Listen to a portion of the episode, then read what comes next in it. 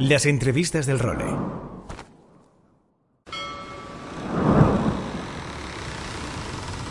Bienvenidos a bordo del Role. Una placentera travesía por los mares del podcast. Zarpamos ya en busca de las mejores historias del mar. A la caña, Nacho Gómez Zarzuela.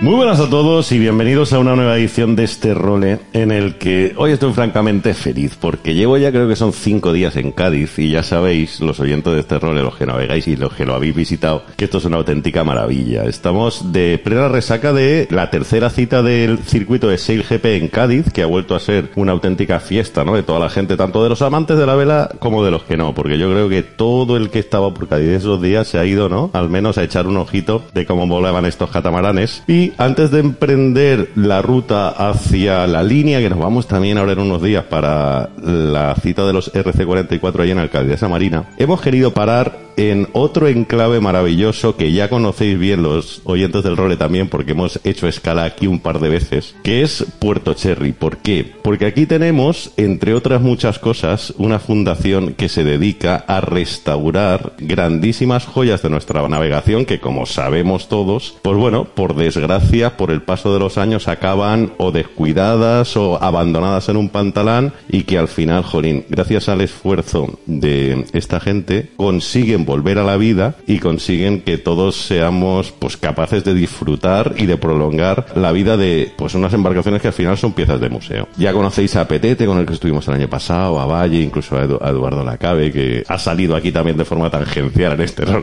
las últimas semanas. Bueno, son ellos un poco los que tiran esta fundación para adelante, pero hoy quiero detenerme aquí con calma porque uno de los fichajes de los últimos meses en esta fundación es otro clásico de nuestra vela, ¿no? Que como también pasa habitualmente, tanto los aficionados como la gente que navega lo conoce mucho más por su apodo que por su nombre real, ¿no? Tenemos miles de casos en nuestra vela y en este caso está sentado a mi derecha aquí en las instalaciones de la fundación en Puerto Cherry. Epi es don Víctor Inzubeta que ha sido también pieza clave en muchas de las grandes hazañas de la vela española, pues que también hemos repasado en este rol. Primero con las vueltas al mundo, luego con la Copa América, pero bueno, ahora enseguida le pediremos que, que nos cuente un poco de eso. Pero yo quiero que primero, bueno, primero saludarle y que nos cuente un poquito cómo van las cosas en, en esta fundación. Epi, muy buenas. Pues nada, muy buenas. Aquí estamos en- de vuelta en el puerto y muy contento de, de estar con la fundación porque es una maravilla. Primero que nada, bienvenido a esta reloj y segundo que nada, cuéntame un poco en qué te has embarcado aquí en, en este proyecto tan bonito. Pues gracias a, a Petete y a Eduardo y a Valle, después de las últimas regatas del año pasado de barcos clásicos, empezamos a tener contactos y tal y, y me contaron la maravilla que estaban haciendo aquí. Y yo precisamente en mis últimas navegaciones estaba navegando en barcos clásicos Sí. Y bueno, y, y era como una carnada muy buena, que en mi, en mi casa, en el puerto Santa María, porque yo soy del puerto, Ah, sí, tú eres de aquí. eh, me fui hace 40 años y cuando han empezado a hacer esto, pues me he venido de cabeza a echarles una mano. Qué bueno. ¿Y cuál es un poco tu labor en, en tu día a día aquí en la fundación? Pues mi labor es intentar ayudarles a restaurar todos los barcos que donan y que y bueno y luego hay algunos que ya están navegando Sí. como el Gypsy que es un, que es una de las cosas que, que a mí me gusta que yo creo que es por lo que estoy aquí que es porque el Gypsy está hecho con los retales del Juan Sebastián Elcano Ostras. Y yo navego aquí en el río Guadalete desde los 7 años, pero con 18 me fui en el Juan Sebastián Elcano y en el servicio militar. Pegué 27.000 millas en el Cano. Joder. Y, de- y después de, de esas travesías maravillosas, las primeras de mi vida, no había vuelto al puerto a vivir. Y he vuelto con Gypsy.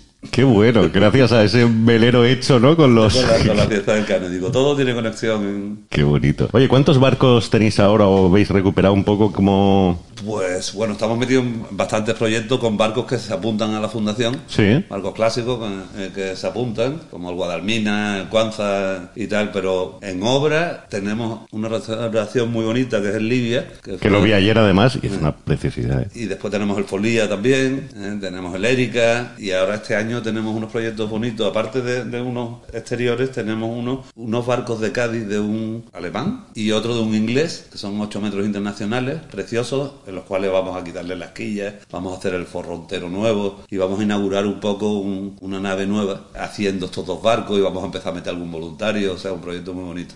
Qué guay, porque ayer estuve, bueno, nos estuviste enseñando el tema del Libia, que es una maravilla. O sea, claro, estos barcos antiguos llaman mucho la atención en muchas cosas. Por ejemplo, el pedazo de cuarto de baño que tiene, o el tema de que un barco de 1900 y pico tenga quilla retráctil, ¿no? O sea, que al final la tenía un poco, me contabas tú la historia que era un poco como, al estar hecho en Mallorca, ¿no? Pues la teníamos para poder entrar a las calas, ¿no? Ya pensaban en eso hace, yo qué sé, con los cruceros hace tanto tiempo. Pero que al final tú los coges prácticamente, el equipo los cogéis, en este caso, por ejemplo, estaba prácticamente destrozado y los hacéis paso a paso, siguiendo un poco, ¿no? Con la madera, todas las rutinas que se empleaban cuando se construyeron en su época. Totalmente. O sea, lo bonito de, restaurar los barcos es hacerlo así. Porque, bueno, chapucear un barco y ponerle fibra y romperlo no es, no es nuestro trabajo. Sí. Pero normalmente intentas que sea así. Eh, y si tiene algo malo, por ejemplo, un tornillo de acero inoxidable no es bueno en un barco, es de madera, y entonces pues intentamos cambiarlo al original, que son el bronce eh, y las maderas originales, investigamos qué maderas tenían en origen y ponemos las mismas. Qué bonito. Y todo eso, al final, también recupera en parte una profesión en sí misma, ¿no? O sea, porque al final tú necesitarás, bueno, aparte de volver a ponerte a todas las técnicas, porque al final con todos los casos de los barcos te encontrarás con mil historias y mil problemas a los que encontrar una solución, también tendrás que formar a gente, ¿no? Para que vuelva a recuperar esa faena tan bonita como era la de los carpinteros de Rovira de toda la vida y de... Porque barcos nuevos como estos prácticamente ya no se hacen. Se hace casi nada. Algunos se hace, pero muy poco. Y sobre todo así de madera de, origen, ya prácticamente no. Están haciendo los Spire en Inglaterra, son un poco más modernos, pero, pero, no. Y lo de recuperar los carpinteros de Rivera es una de las ilusiones más grandes de aquí, porque yo pongo el ejemplo de que el Chiclana, como lo llamamos nosotros, Manuel Espada, era un carpintero de Chiclana, que empezó a trabajar con nosotros aquí en la primera Copa América que se construyó, los primeros barcos los construimos en astilleros españoles. Y ese tío, que era un carpintero de Chiclana, que no había visto un barco en su vida, hoy día se lo rifan los mayores sindicatos del mundo en la Copa América Moderna, porque con cabeza de carpintero aprendió a ser carpintero de Rivera haciendo moldes de madera para los barcos de carbono y tal, y se hizo especialista y, es un tío que se lo rifa a Oracle, se lo rifa a Lingui, se lo rifa a todo el mundo. Joder, qué bueno. O sea, fíjate el futuro que tiene un carpintero de Rivera, aunque no toque la madera, porque en la cabeza, eh, cuando tú si sabes hacerlo de madera, lo demás muchísimo más fácil. Claro. También me contabais que tenéis muchísimas peticiones de gente, ¿no? Para que sus barcos entren un poco en el proyecto. ¿Cuáles son un poco los criterios que tú te pones o marcas para decir, para elegir el tipo de barcos que acogéis en la fundación? Corazón. Sí, qué bonito. No, no. Los barcos mm, tienen vida. Entonces cualquier barco que esté pasándolo mal es bienvenido siempre. ¿eh? Lo que pasa es que no podemos cogerlo de todo el mundo porque somos muy pocos, estamos empezando. Así que nos ayuden un poquito Correcto. No, estáis en fase de crecimiento, ¿no? Con ampliación de, bueno, la Ginebra Gypsy, ¿no? Que es un poco una de las marcas paralelas que ha salido para apoyar la fundación y que, joder, ya la vemos en todas las regatas. Habéis tenido ampliación de capital, incluso tenéis como una figura de socio colaborador que creo que es por 150 pavos al año o algo así, que luego lo recuperas en la renta, puedes ya echar una mano para que tire para adelante. Exactamente. El que nos ayude con 150 euros eh, le cuesta 30. Claro. Entonces, una ayuda importante. O sea, falta millones de personas, pero... Exacto, pues al final, cuanto más dinero ingresa la fundación, que al final no tiene ánimo de lucro, ¿no? Más gente podrás contratar y más barcos podéis acoger en la... Y mejor trabajo haremos, está claro. Qué bueno. Es fundamental que nos ayuden, es una fundación. Aquí es complicado. sí, sí, sí. Es complicado. He estado muchos años haciendo barcos con grandes presupuestos y es complicado igualmente. O sea que sin presupuestos y sin ayuda es muy difícil. Y aquí estamos pues haciendo el esfuerzo porque es que es bonito, pero, pero hace falta ayudita. Oye, ¿y por qué lo de EPI? ¿De dónde te viene el mote? Bueno, aprovechamos este podcast para decirle a todo el mundo que me llamo Víctor Uzueta. porque no... Eh, me conocen en todos lados, pero poco a poco ya soy un mayor. Eh, eh, llevo toda la vida diciendo, pues cuando sale, salgo en los papeles un poco y ponen Víctor Unzueta y dice, pero ¿quién es? ¿Este quién es? Pero sí, bueno, pues Happy me pusieron en una historia, me pusieron el mote aquí en el puerto. Un, amigo mío que además es carpintero. Y por lo de Epi Blast. Sí, me parezco a Epi, obviamente. y, y, entonces me lo pusieron y tal, y yo me fui precisamente bueno, a navegar y fue en Puerto Rico, ¿eh? porque yo pues, me, seguía diciendo la gente Víctor todavía Sí. y Epi un grupo de amigos. Pero en Puerto Rico me pusieron, estuve un año viviendo allí, y vamos que después de una ruta al descubrimiento nos quedamos allí tirados y nos pusimos a trabajar para, para poder volver. Y, y me pusieron Ernie de mote. Sí. Y en el viejo San Juan salíamos por la noche y tal, y yo era Ernie. Y yo no sabía, claro, no tenía tele. Y de pronto un día en un bar viendo Sesame Street, Ernie, Ernie and Bert. Sí. Y me pusieron Ernie porque es Epi Hostia, qué los americanos. Entonces, a partir de ahí, todo- eh, eh, y en los barcos, todo el mundo me decía Epi, digo, ¿qué voy a hacer? Pero vamos a voy a luchar contra esto. El otro día me decía Petete que descubrió tu nombre cuando hizo los papeles para que ficharas por la, por la fundación. Es muy bueno. Bueno, pero pasa con Talpi, por ejemplo, con Pichu, claro, sois muchos puros, Ñeti, es que al final es algo muy, muy con lo que... Sí, sí, todos en el- una época muy buena que era, éramos Pachi, Pichu, Epi, Guito, Tito. ¿eh? Eh, Éramos todos parte de la misma, de la misma tribulación que era un cachateo. Oye, tú me, me contabas que eres el puerto, ¿no? ¿Cómo empieza tu relación con el mar? Porque final es verdad, sois localidad costera, pero ¿cómo empiezas tú No, a...? mi padre fundó el Club Náutico del Puerto, fue uno de los fundadores. Hostia. Y entonces, pues con siete años me, soy el único hermano de, de cinco, son, tengo cuatro hermanas. Y entonces mi padre me compró un Martini con siete años y me tiró al río. Y dijo, disfruta tú, pues, sal de casa, que esto no puede ser. Y, y nada, y ahí me enganché hasta hoy. ¿Y cómo empezaste un poco a que... Joder, al final todos están proyectos muy gordos. ¿El primero fue La Vuelta al Mundo, el 93? O... No, que va. Pues cuéntame un poco cómo ya empieza Mira, ese chaval del optimista a decir, hostia, pues a lo mejor me... Yo salgo, yo empiezo a navegar aquí en el Titus, en el Titus mínimo, un manzanita. Y Hombre. luego, y luego en un media, Titus también. Y luego ya llegó aquí a, las regatas del Cherry, llegaron los gallegos. Llegó Manolo Fernández con los gaitas y entonces pues me puse a navegar con ellos. Y yo ya con 16 años por ahí era patrón de yate. Hostia. Y entonces me llevaba, después de las regatas de aquí, me llevaba los barcos de los gallegos, hacía los transportes y me los llevaba a Galicia, a Bayona. Y a partir de ahí ya hicimos un equipo, con Pablo Humeda también, que también es del puerto, y estuvimos años viviendo en, en Galicia y navegando con, con los ventos. Hicimos la Almiral, hicimos un equipazo con John Colliu, con Hane Bajal, con... Joder, el Vento, joder, es un clasicazo de aquella Claro, época. empezamos con el vento hasta el año 85, que ya nos fu- fuimos con Tony Tío Sí. con Jan Santana a Barcelona para hacer Mundial de Palma del Ramel y ahí ya empezamos a irnos donde nos dieron dos duros. Ya se había pedido a ser profesionales, ¿no? De estos Claro. mercenarios, entre comillas, ¿no? A ver, ¿quién nos paga lo que necesita para navegar? Pues a la tos para allá. Exactamente. Cuando había un proyecto y estábamos. Después Pedro Campo, la Copa América tal. Sí, sí. El Galicia otra vez, volvimos a Galicia con el Pejanova. Ya vas enlazando y te pasa la vida. Claro, claro, el primer gran proyecto de todos esos, cronológicamente, La fue... Copa América. Eh, claro, el desafío Bueno, español del mira, 92. Sin contar los mundiales y Claro. la Admiral Cup y todo eso, que también era en aqu- aquella época era casi más importante. Sí, sí, la Admirals no Porque era no la había la- español, no habíamos ido a la Copa América nunca. Claro. Entonces, ir a la Admiral, a la Sardinia, eh, los campeonatos del mundo de guantones, de, de, de media, de tres cuartos, de guantones, de tutones. Sí, sí, Eh, sí. De, estábamos de ahí surge el núcleo que hace posible que cuando alguien dije, hostia, ¿y la Copa América? Pues coño, tenemos un grupo de gente que ya sabe lo que La es. Copa América nació con el Duque de Arión. Sí. Estábamos haciendo un campeonato del mundo en Elba, en el Sargo, que era un tres cuartos, y en Larios. Y estábamos, la tripulación era Iván Desen, Pedro Campos, Joan Vila, Pedro Gonzalo y yo. Estos. Y allí se coció el primer sin- sindicato. De allí nos fuimos a Saint-Tropez a, a- a presentar el sindicato español.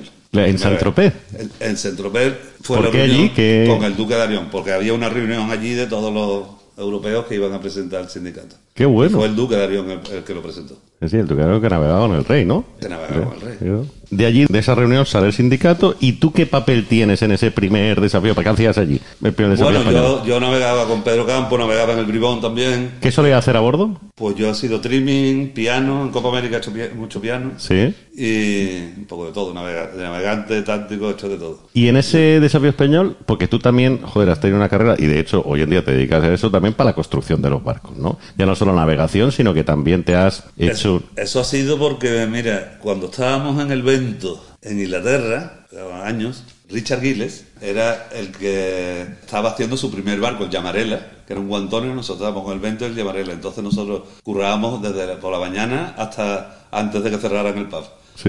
Eh, los ingleses a las 2 de la tarde ya no trabajaban más.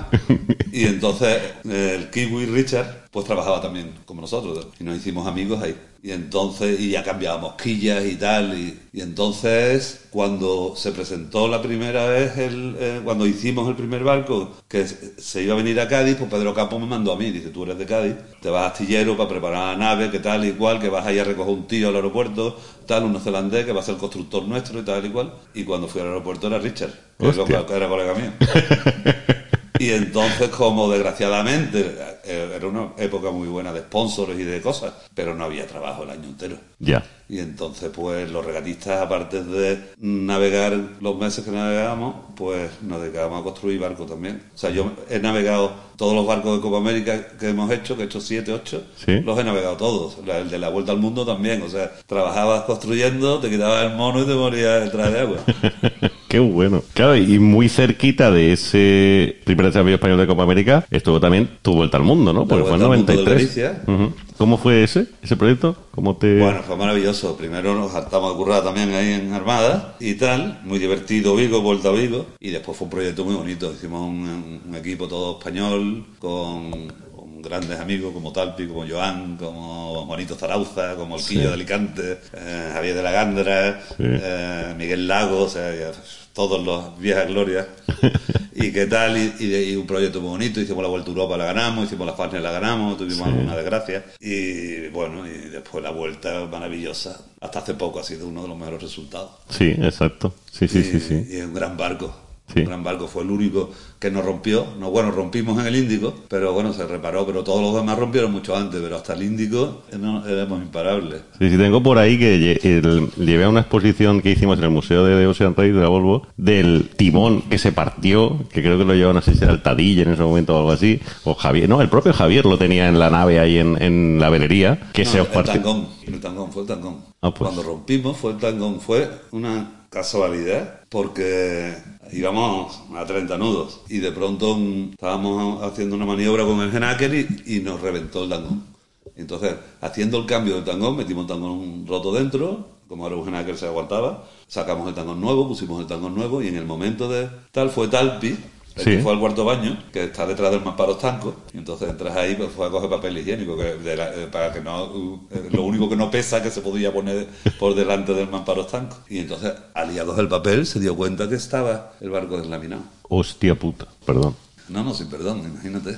Joder. Y entonces, ¿qué hacemos? Empezamos a bajar velas, en plena regata, íbamos en cabeza. Y, uf, un disgusto que te veas. No, estábamos a 54 surros, 50, no me acuerdo. Sí, sí, sí. No había manera de nada. Y nada, entonces, hablando con, con Manolo Fernández, organizaba un avión para tirarnos un paracaídas con material composite para, para, para parar en las islas eh, Príncipe. Y era el plan en principio que teníamos, hasta que se nos ocurrió, como acabábamos de romper el tangón y tal, dijimos, coño, vamos a poner unos puntales o algo aquí, a ver si ya somos capaces de, de aguantar. Claro, ya me- más despacio, pero había un maretón, lógicamente. Y se movía que, vamos, que lo, eh, daba miedo. Y entonces empezábamos tal pillo a cortar los tangones, midiendo tal y cual, pero claro, los tangones los cortas y dices, esto es un sacabocado de la velería para hacer agujeros, le ponemos un carbono así de fino esto, Sí. el primer pantocazo sale tangón por abajo. Y como y con las sartenes y las cosas de la cocina, le pusimos en la boca para que no fue,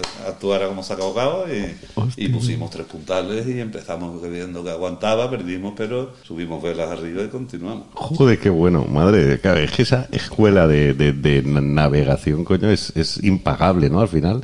Bueno, supervivencia. Claro, claro, por eso, como no se tienes más huevo que... dices, Claro. me hunda aquí la cagado.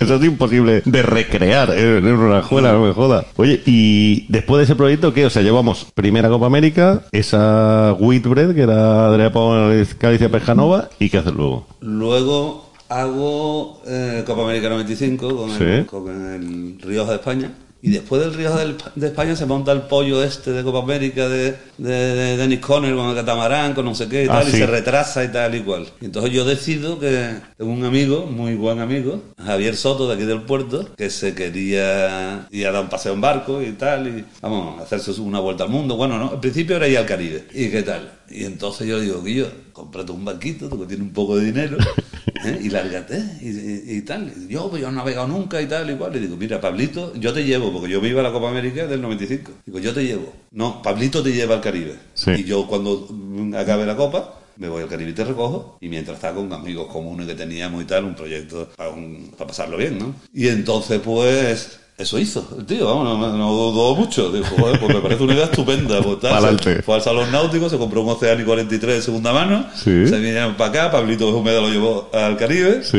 y yo cuando acabé la Copa América me fui a recogerlo. Hostia, qué bueno. Y entonces a la hora de recogerlo, yo tenía muy buena relación con la gente de televisión española. Ujú. Y entonces, pues le pedí sponsor para, para hacer una regata de la ruta del descubrimiento, alquilando un barco grande, tal y cual, y me habían dicho que sí, que lo íbamos a hacer y tal y cual, que, que era difícil venderlo, pero que sí, que teníamos, teníamos el dinero justo para el alquiler y tal, para hacer la regata. Pero siempre me decían, pero es mucho más fácil la aventura, es mucho mejor y tal, que la regata es muy difícil, y además oceánicas, que te graban la salida y la llegada. Claro. Y entonces, pues, estando en Trinidad Tobago, le, le dije yo a, a Javi, ¿y si nos en vez de...? Porque nos encontramos con un, ami- un gran amigo mío también, Juan Carlos Bárcena, que es un navegante, que lo digo porque si no, eh, murió el año pasado, y no sé si es muy conocido, pero tiene más millas que todos nosotros.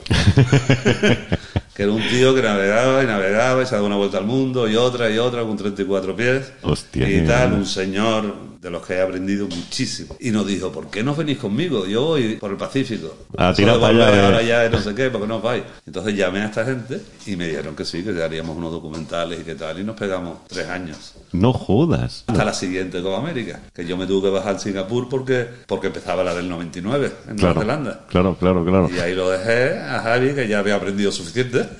Y ustedes tres años navegando por el Pacífico, Por pues... el Pa- del Pacífico, tal, la época de huracanes en Nueva Zelanda, luego Indonesia, Borneo, todo, hasta Singapur, y ahí ya después siguió Javi, ya que lo trajo por el Mar Rojo ya él. Claro, él ya sería Ya, tenía te- miles y miles un lobo de mar casi, claro, claro.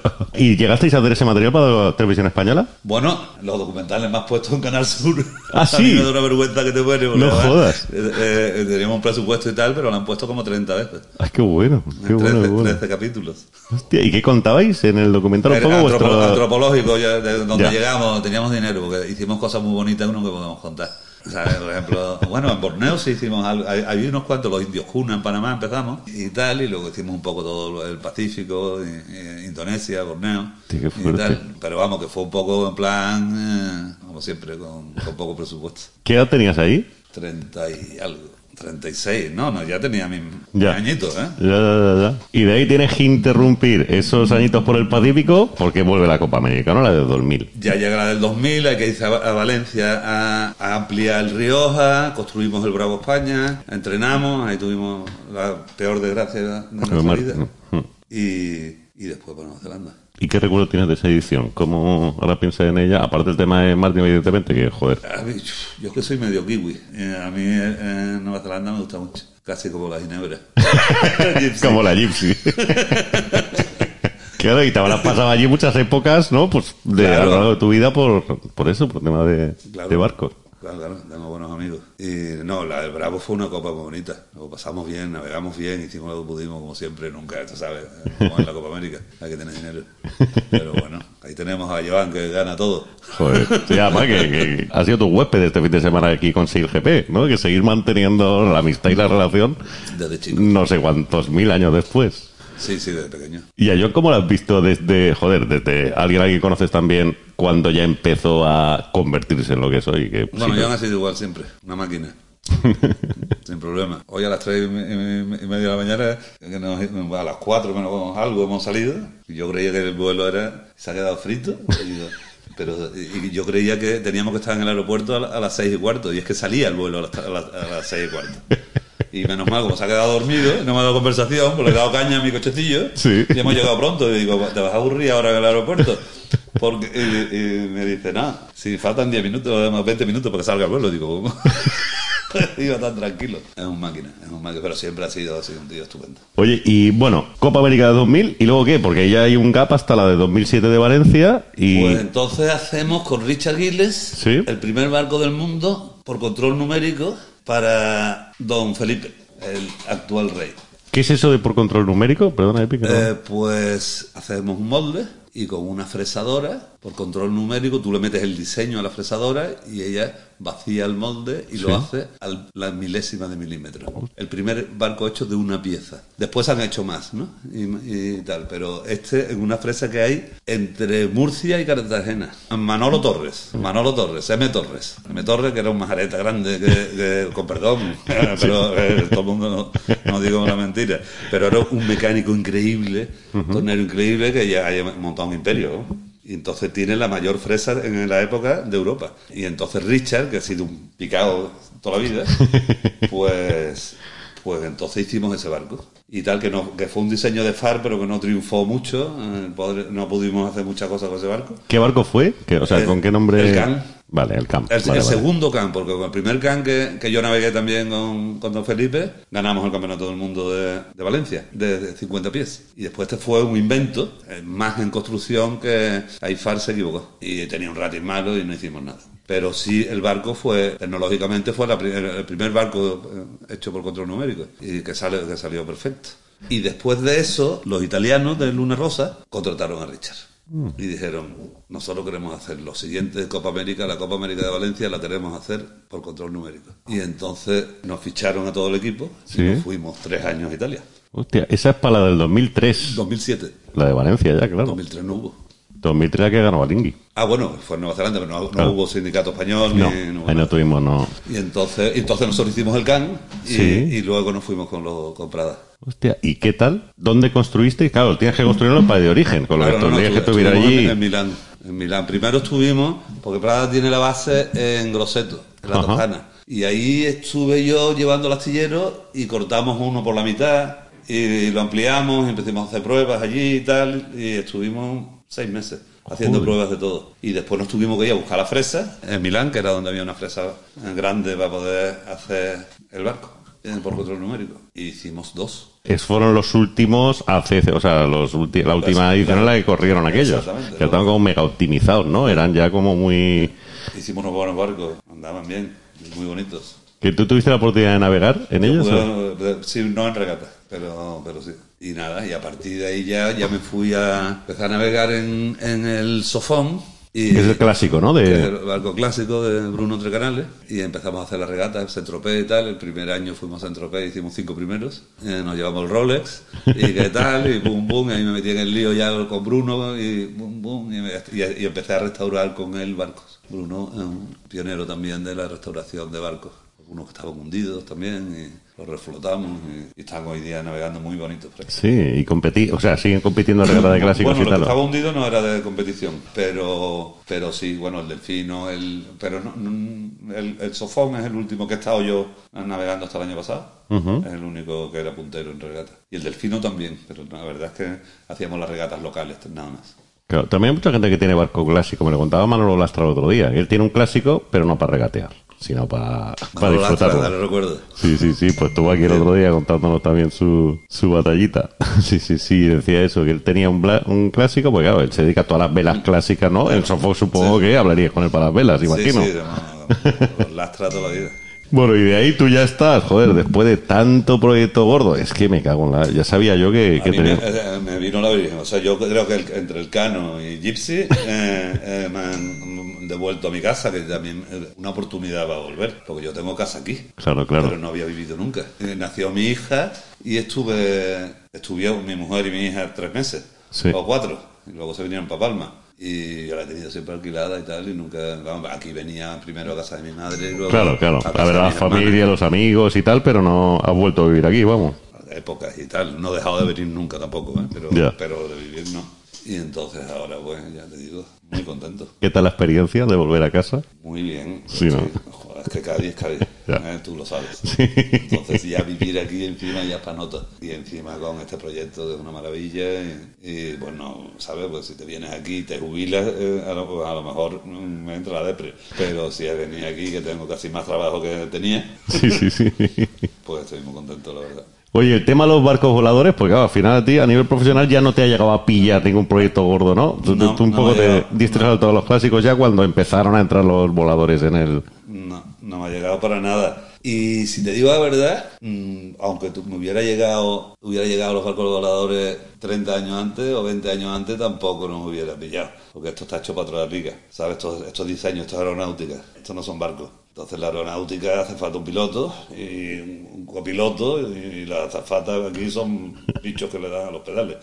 Entonces, eh, Los ciclistas. entonces no, no te quiero decir, es un espectáculo, me flipa porque me he hecho Copas América y llevo 30 años de mi vida en tecnología. O sea que es, es la evolución, he tenido una vida eh, maravillosa, ¿no? Sí. O sea, de ver, de hacer peeling y doblar el Génova y tal, y hacer todo eso de verdad, a que ahora el, el vuelo este es una, el, el avance tecnológico ha pasado. La aeronáutica, la Copa América antes ayudaba a la aeronáutica y ahora somos aeronáutica. Ahora es, es todo cuestión de flash y de volar. Entonces, mm, ¿qué pasa? Nunca he sido tan bueno yo como para ser que lleva. Además, yo sé lo que es ir en un, a 40 nudos. Y te vienen las cosas muy rápidas. Yo me, me la pegaría. O sea, completamente. Y después, pues, es otra, otro rollo. Para gente muy joven, muy preparada, pierde mucho. Yo creo que la Copa América debía promocionar un poquito también ahora la navegación general y la cultura general. Por eso estoy en un sitio muy bueno para, para todo eso, ¿no? Porque el- el- la historia de la navegación, la navegación, todo eso, eh, en un país como España, todo el mundo tiene mucho que aprender. Totalmente.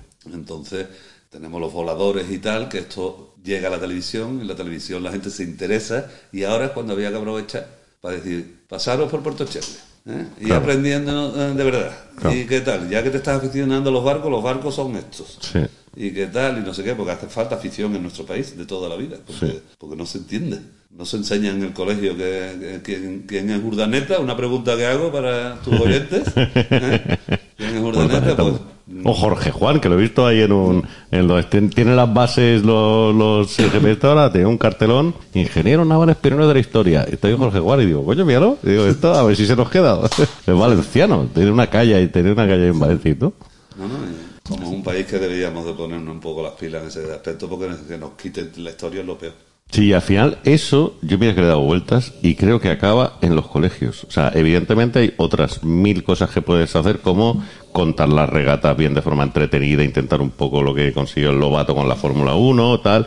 Pero al final si tú en los colegios le metes asignaturas relacionadas con esto, con la excusa de la Copa América, y les pones la semana azul, como tienen la semana blanca para esquiar en 300 sitios, al final esos niños que descubren la vela, pues acabarán pidiéndolo a sus padres repetir, ¿no? Es un poco Hombre, la... no, y, sobre todo en el colegio se estudia historia. Y la historia de la navegación, del descubrimiento del mundo, de que somos redondos, de todo, es gracias a nuestro país. Sí, sí. Lo hemos hecho nosotros y no, se, no lo he estudiado ni yo en el colegio. Mira que soy viejo.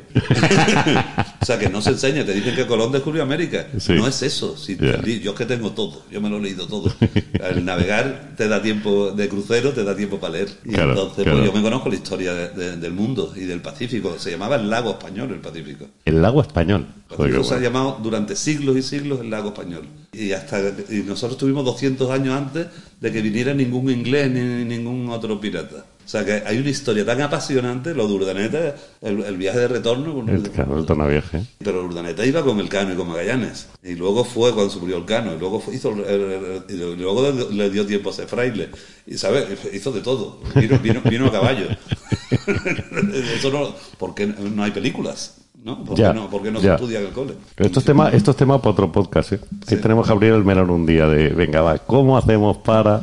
Claro. No, yo tengo un amigo mío de Madrid que que ha hecho los guiones, porque yo intenté hacer un proyecto, se llama El Lago Español, y lo tengo el apoyo de la Casa Real, del Ministerio de Cultura, de todo, que nunca encontramos el dinero. Pero tengo los guiones hechos por, por Ibarrola, por Paco Meyen y tal, y con eso pues, se- nos lo leemos y, y como si supiéramos. A ver qué pues, coño, a ver qué sale de ahí. A lo mejor algún guionista de role que lo escuche y tenga esto y dice, coño, ¿por qué no? Vamos a ver que muy bonita la, la, Sí. la hazaña, lo difícil que lo, cómo lo pasaban. lo- y que la el hicimos escorbu- nosotros. El escorbuto, hasta Sí. que de- de- descubrieron que era una falta de vitamina, eh, se morían a cientos. Pues nada, eh, Pepi, creo que ya has cumplido, ¿eh? Sé que al final no eres muy amigo de estas cosas, pero creo que nos ha quedado muy... Creo no, que no, nos ha quedado... muy fácil porque eh, tú eres marinero también, entonces es como una charla en el bar. No, que se ha quedado algo apañadito, claro, ya, ya está, pero... A ver la sigue para el siguiente capítulo que, que nos inventamos, pero a ver bueno. si la botadura oficial de Libia y tal, y nos Por ejemplo. Por ejemplo, a ver si es verdad. El próximo lo hacemos a bordo, además. Exactamente. Hombre, que solo en el baño nos cabe siete estudios. Nos vamos un par de gypsy, de tonic y hablamos más todavía. Pues lo dicho, don Víctor Unzueta, Epi, bienvenido a esta bitácora del rol. Muchísimas gracias por haber estado aquí. Y Muchas nada, gracias a ti, mi primera, mi última. lo dicho, que un auténtico placer. Gracias.